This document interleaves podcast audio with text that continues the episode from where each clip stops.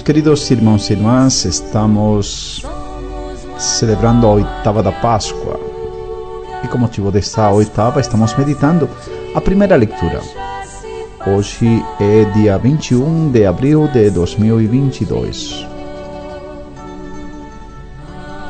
Vamos meditar o livro dos Atos dos Apóstolos.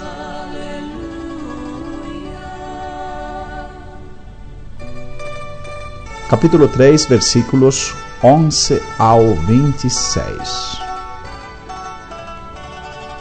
Preparemos nosso coração, nossa alma, nossa vida. Em Cristo somos uma nova criatura. As coisas antigas já se passaram. Invoquemos o Divino Espírito Santo.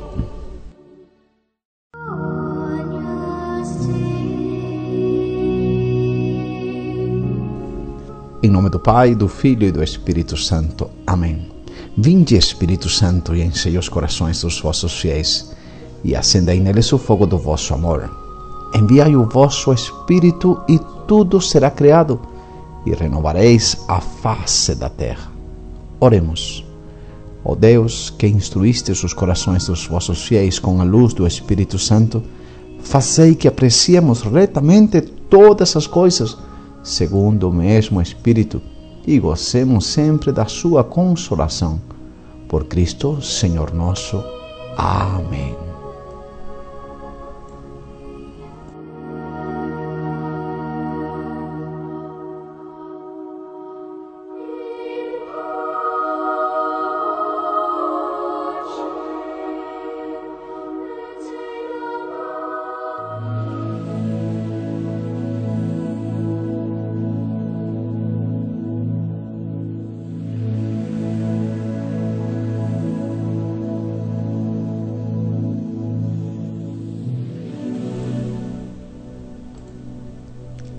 Leitura do livro dos Atos dos Apóstolos.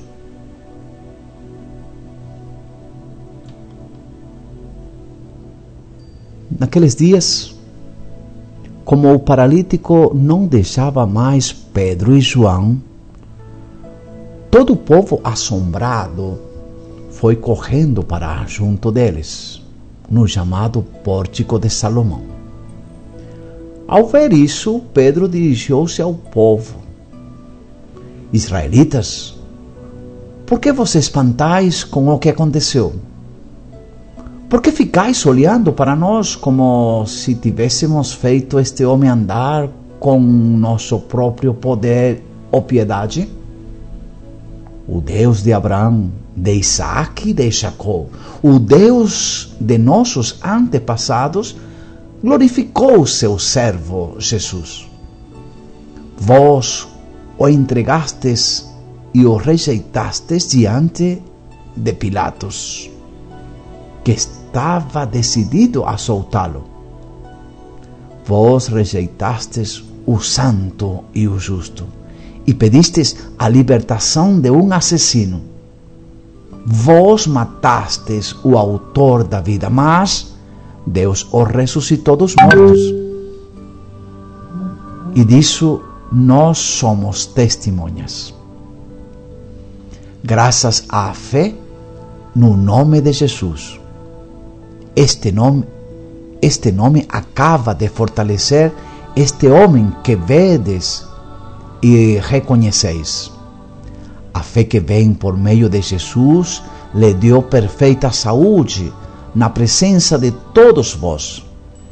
E agora, meus irmãos, eu sei que vos agistes por ignorância, assim como os vossos chefes.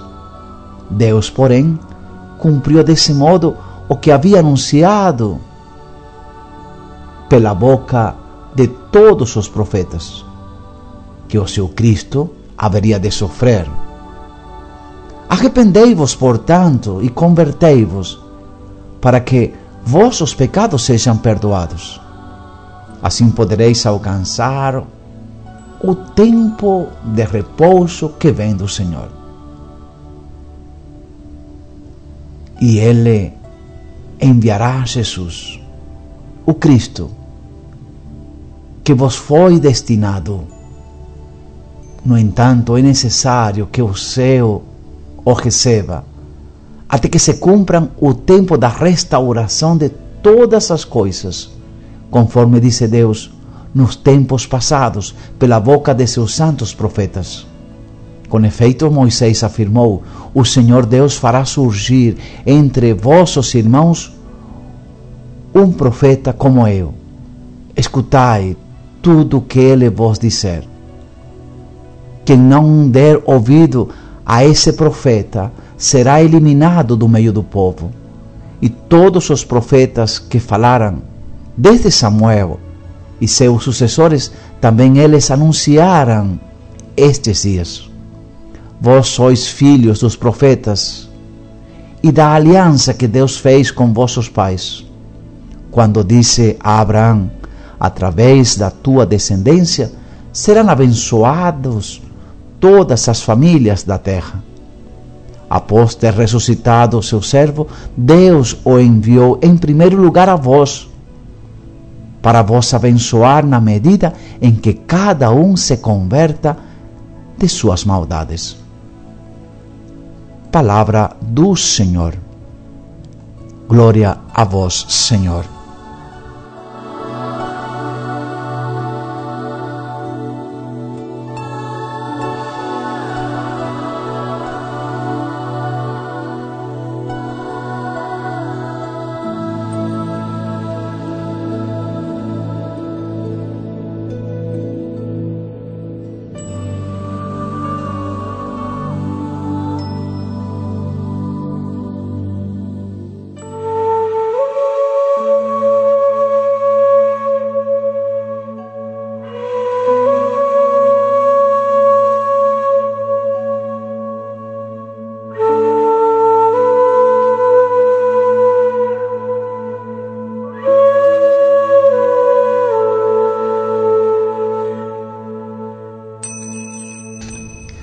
Queridos irmãos e irmãs, estamos meditando durante esta tarde o livro dos Atos dos Apóstolos, nesse capítulo 3.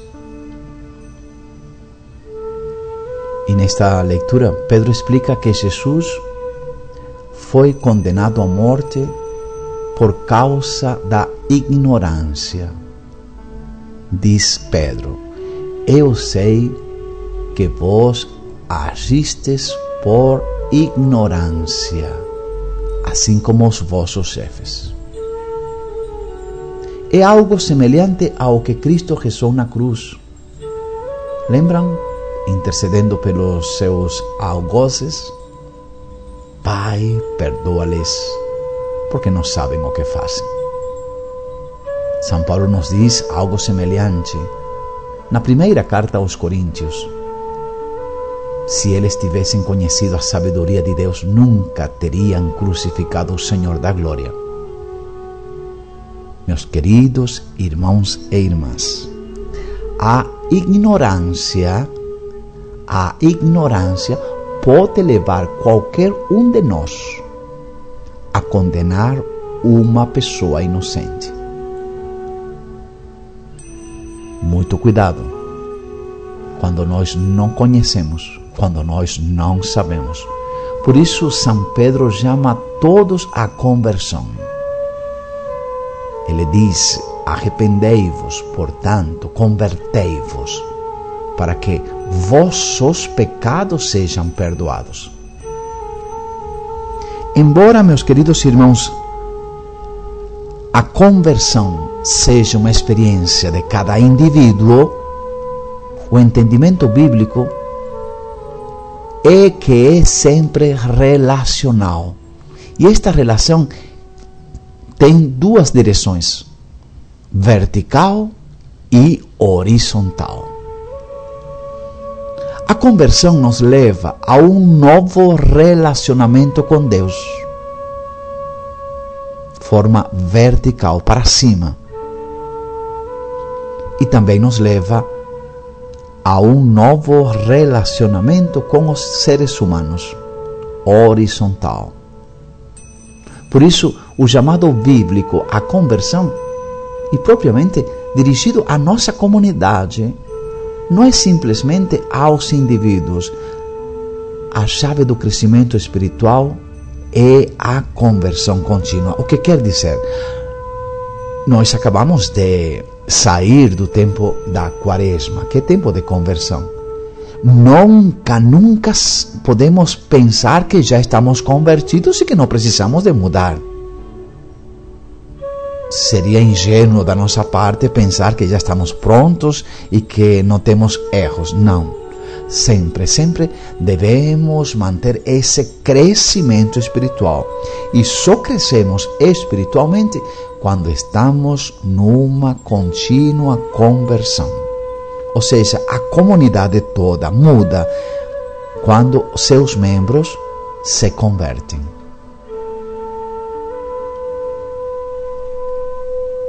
Israelita, diz Pedro, por que vos espantais com o que aconteceu?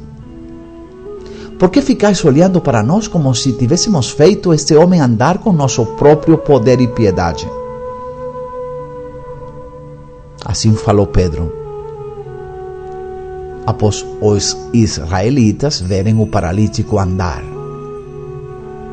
Pedro é sempre quem toma a palavra em nome do grupo dos discípulos.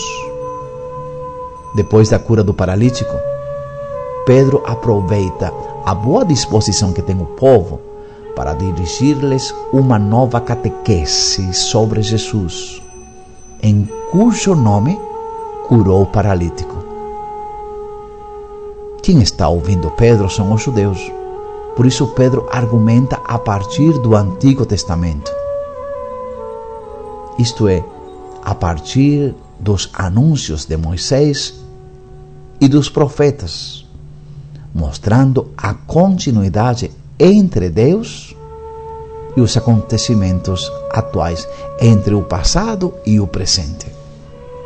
O discurso de Pedro ajuda os ouvintes a lerem a história como uma história de salvação, que culmina em Cristo Jesus. E depois, na vinda do Espírito Santo, na constituição da comunidade messiânica reunida em torno do Senhor ressuscitado, autor da vida. O Messias que foi anunciado já veio. É o próprio Jesus de Nazaré, que o povo de Israel recusou. E Pedro, Pedro interpela uma linguagem muito direta aos judeus. Vós o entregastes e o rejeitastes diante de Pilatos, que estava decidido a soltá-lo. Vós rejeitastes o santo e o justo e pedistes a libertação de um assassino. Vós matastes o autor da vida, mas Deus o ressuscitou dos mortos. Disso nós somos testemunhas. Trata-se, meus, meus irmãos, de uma coisa cínica, sabe? Indultou ou perdoou a um assassino, Barrabás, e matou o autor da vida, Jesus de Nazaré. Por isso Pedro, Pedro anuncia que através da sua ressurreição, Jesus se convirtiu num salvador de todos, de todos. E portanto, todos devem se converter a Ele. Arrependei-vos, portanto, para que vossos pecados sejam perdoados. Assim podereis alcançar o tempo de repouso que vem do Senhor. Após ter ressuscitado o seu servo, Deus o enviou em primeiro lugar a vós, para vos abençoar, na medida em que cada um de nós se converta de suas maldades. Por que ficais olhando para nós como se tivéssemos feito este homem andar com nosso próprio poder e piedade? Perguntou Pedro, retoricamente aos judeus. Reparem que há pouco tempo Pedro negou ser discípulo de Jesus. Agora ele sabe que é pecador ele se reconhece pecador, nem mais piedoso, nem mais santo do que qualquer pessoa. Por isso, com toda humildade, ele reconhece que o poder para fazer o paralítico voltar e andar não é um poder humano, é o poder do ressuscitado. O poder que maneja procede de Cristo. Pedro está tão unido a Cristo a tal ponto de se tornar instrumento muito eficaz de Jesus para acontecer o milagre na vida do paralítico que voltou a andar. Lembrem-se, as palavras dele: Não tenho ouro nem prata, mas o que tenho eu te dou. Em nome de Jesus Cristo, o Nazareno, levanta-te e anda. Pedro sabe que com sua própria força ele jamais poderia fazer nada de grandeza. Nós também nunca poderemos fazer nada com nosso poder, mas poderemos fazer coisas extraordinárias com o poder de Cristo ressuscitado. O único poder que nos ajuda é o poder de Cristo. E nesse poder nós devemos sempre, sempre nos apoiar totalmente. Em nome de Jesus, é que o paralítico voltou a viver uma vida de um homem normal, com seu direito de ir e vir livremente. Meus queridos irmãos, neste ponto precisamos pedir ao Senhor ajuda. Sim, todos nós precisamos pedir ajuda para que possamos exercer qualquer tarefa na igreja do Senhor com humildade. Não com o nosso poder e muito menos para a glória, e sim com o poder e para a glória do Senhor. A humildade faz todos nós reconhecermos nossos limites e nossas limitações. Nós somos santos, somos pecadores. Por isso, quando fizemos uma coisa grande, quando fizemos um bem, não é em nosso nome, mas em nome de Jesus. Não se vanglorie de nada. E este reconhecimento torna-nos mais responsáveis naquilo que devemos fazer. A exemplo de Pedro, todos nós precisamos nos apoiar sempre no Senhor ressuscitado, para que possamos ser instrumentos eficazes para ajudar a quem se encontrar paralisado na vida. Aquele que perdoou o horizonte desta vida. Sem intermediário da graça de Deus significa deixar passar por nossas vidas os benefícios que Deus quer por meio de nós. Isso se chama ministério. Ministro é aquele instrumento que Deus usa para transmitir a sua graça. Ou seja, a graça não é um dom meu, é um dom dele. Eu só estou administrando. E que lindo é quando o instrumento que Deus usa para transmitir sua graça é humilde e reconhece que ele simplesmente fez aquilo que o Senhor quer. Instrumentos. Pedro disse: Vós matastes o autor da vida, mas Deus o ressuscitou dos mortos. Disso nós somos testemunhas. E neste discurso, Pedro enfatiza que a morte de Jesus foi resultado da vontade dos judeus de tirá-lo para sempre da convivência. Quantos inocentes são tirados da convivência? Quantas pessoas morrem inocentemente?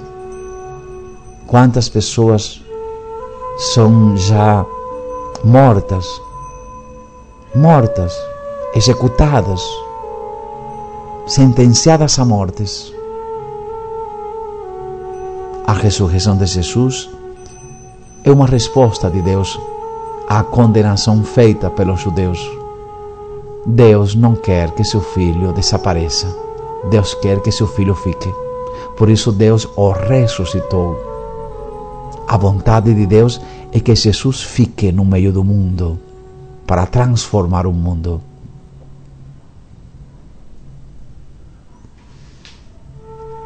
O autor da vida. Jesus. É o título que Pedro dá a Jesus, autor da vida, autor da tua vida, meu irmão, da minha, da nossa vida. O milagre sobre o paralítico que voltou a andar é um sinal de que Jesus é o dono da vida. Isto quer dizer que aquele que conduz o povo à liberdade e à salvação é instrumento de Deus, instrumento de Jesus como autor da vida, nenhum poder humano será capaz de destruir Jesus. Porque como podemos destruir aquele que tem o poder da vida? Nunca. Jesus continua a ser o vitorioso, o vivente por excelência. Por isso vale a pena, vale a pena crer em Jesus. Se quisermos viver uma vida em abundância, uma vida divina, que quando encontrar a morte, a supera. Meus queridos irmãos, você comunga. Comungar o corpo do Senhor significa entrar em comunhão de vida. Mas esta comunhão de vida transforma o comungante, ou seja, a pessoa que comunga, em defensor e protetor da própria vida e da vida alheia em qualquer instância e circunstâncias. Se Jesus é o autor da vida, isto significa que a vida tem um outro dono. A vida não me pertence, a vida lhe pertence a Ele. A vida, a tua, a minha, a nossa, a vida de qualquer pessoa pertence ao Senhor. Ele é o autor, Ele é o Pai, não somos nós. Agir de uma forma agressiva contra a vida significa agredir o próprio autor da vida. Reparem, agredir a vida significa agredir o próprio autor da vida. Tratar mal alguém significa tratar mal a quem criou a vida, o autor da vida. Precisamos, meus queridos irmãos, refletir estas palavras que são dirigidas a nós neste dia.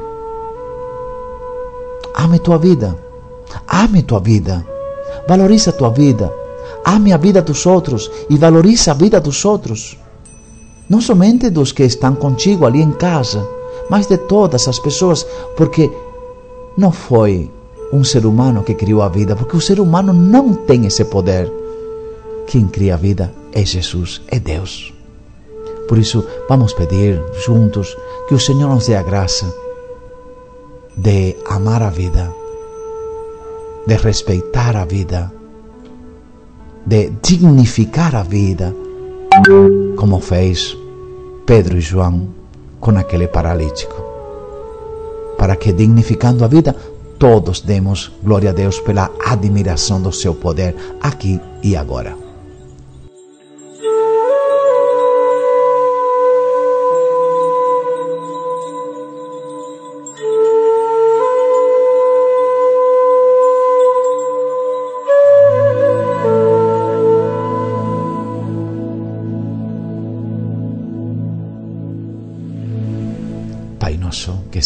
Céus. Santificado seja o vosso nome. Venha a nós o vosso reino. Seja feita a vossa vontade, assim na terra como nos céus. O pão nosso de cada dia nos dai hoje. Perdoai as nossas ofensas, assim como nós perdoamos a quem nos tem ofendido. E não nos deixeis cair em tentação, mas livrai-nos do mal. Amém. Ave Maria, cheia de graça, o Senhor é convosco.